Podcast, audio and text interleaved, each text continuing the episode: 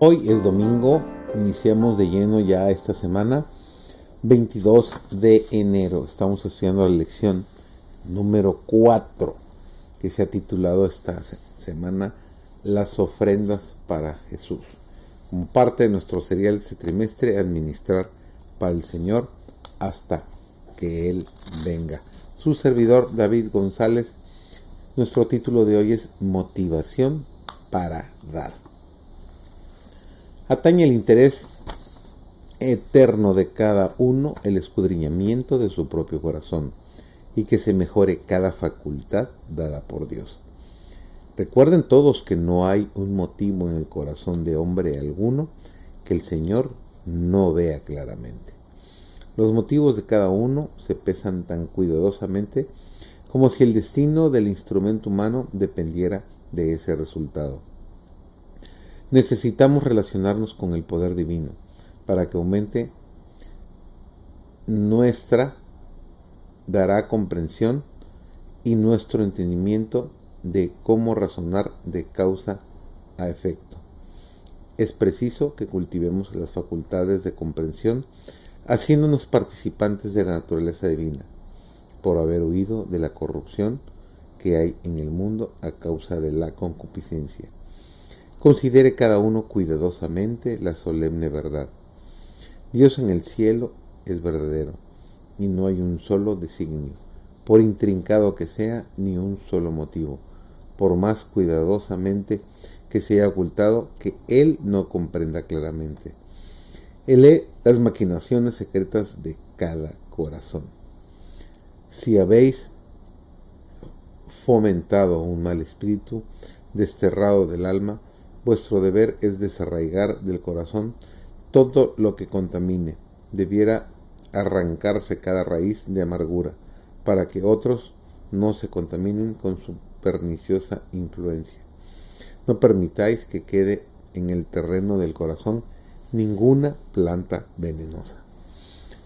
Arrancadla esta misma hora y plantada en su lugar la planta del amor. Entronícese Jesús en el alma.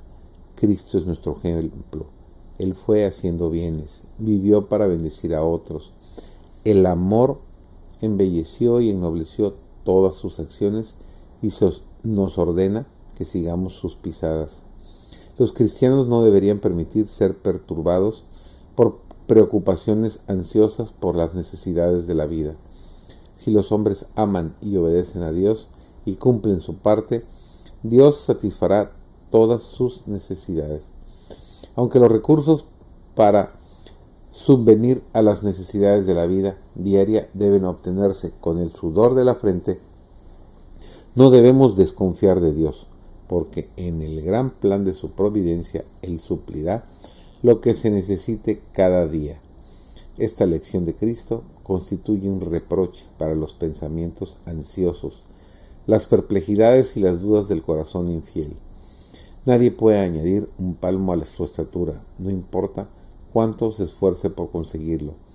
No es menos irrazonable angustiarse por el día de mañana y sus necesidades. Cumplid con vuestro deber y confiad en Dios, porque Él sabe de qué cosas tenéis necesidad. La liberalidad, tanto en lo espiritual como en las cosas temporales, se enseña en la lección de la semilla sembrada. Señor dice en Isaías 32:20, Dichosos vosotros los que sembráis sobre todas aguas. Empero esto os digo, lo que dice 2 Corintios 9:6, el que siembra escasamente, también segará escasamente, y el que siembra en bendiciones, en bendiciones también segará. El sembrar sobre todas las aguas significa impartir continuamente los dones de Dios significa dar donde quiera que la causa de Dios o las necesidades de la humanidad demanden nuestra ayuda. Esto no ocasionará la pobreza. El que siembra en bendiciones, en bendiciones también segará. El sembrador multiplica su semilla esparciéndola, tal como ocurre con aquellos que son fieles en la distribución de los dones de Dios, impartiendo sus bendiciones estas aumentan. Dios les ha prometido una cantidad suficiente a fin de que puedan continuar dando. Nos dice Lucas capítulo 6 versículo 38, Dad y se os dará medida buena, apretada, remecida y rebosando darán en vuestro seno. Y abarca más que esto la siembra y la cosecha. Cuando distribuimos las bendiciones temporales de Dios, la evidencia de nuestro amor y simpatía despierta en el que las recibe la gratitud y el agradecimiento a Dios.